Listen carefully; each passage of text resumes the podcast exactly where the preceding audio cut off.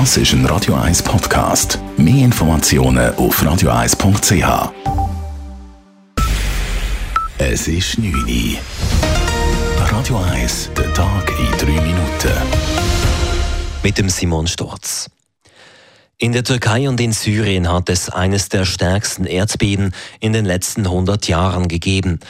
Die Opferzahl ist auf weit über 2000 angestiegen. Die Bergungsarbeiten laufen trotz winterlichen Bedingungen auf Hochtouren, schildert Korrespondentin Anne Pollmann. Es schneit und regnet vor Ort, es ist furchtbar kalt und mit jeder Stunde, die vergeht, vergeht eben auch die Wahrscheinlichkeit, dass die Leute tatsächlich ähm, lebend noch aus diesen Trümmern geborgen werden können. Also das wahre Ausmaß der Katastrophe, das ist eigentlich noch gar nicht wirklich absehbar.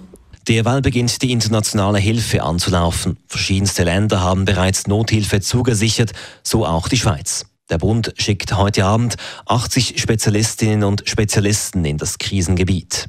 Die Glückskette hat zur Spende aufgerufen. An der Zürcher Bahnhofstraße verschwindet ein weiteres Traditionswarenhaus. Der Jelmoli schließt Ende des nächsten Jahres seine Tore.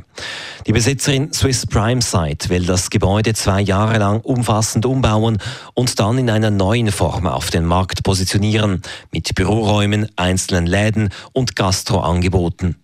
850 Personen verlieren ihren Job.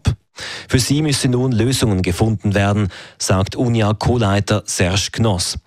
Zudem sei es für das Leben an der Bahnhofstraße fatal, dass erneut ein Warenhaus durch Büroräume ersetzt werde. Das andere ist so etwas, denke ich, was uns alle betrifft. Es schließt einfach einen weiteren Traditionsbetrieb. Zuerst geht es Monat zu, weil offensichtlich Büroräumlichkeiten profitabel sind als ein Detailhandelsgeschäft.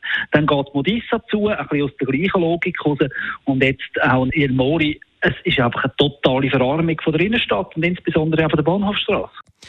Auch beim Zürcher Gewerbeverband macht man sich Sorgen. Das Jelmoli Warenhaus sei ein Verlust für die ganze Innenstadt, hieß es auf Anfrage. Der Zürcher Mitte-Nationalrat Philipp Kutter hat sich bei einem Skiunfall schwer verletzt. Kutter hat nach Angaben seiner Familie zwei Halswirbel gebrochen und ist teilweise gelähmt. Er wird zurzeit im Paraplegikerzentrum Notwil behandelt. Kutter hat sich nach dem Vorfall entschieden, alle seine Ämter bis auf weiteres seinen Stellvertretungen zu übergeben. Heute hat die Ski-WM in Courchevel und Meribel begonnen und die Schweiz hat dank Wendy Holdener auch gleich die erste Medaille geholt. In der Kombination gewann Holdener Silber. Es ist bereits ihre zehnte Medaille an einem Großanlass.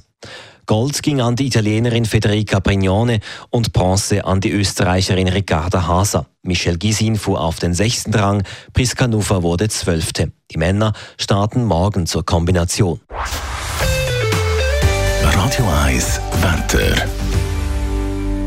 Nacht ist bewölkt und morgen wird es aber recht sonnig zum Aufstehen bei Temperaturen knapp unter dem Gefrierpunkt und tagsüber bei plus 2 Grad. Das war der Tag in 3 Minuten.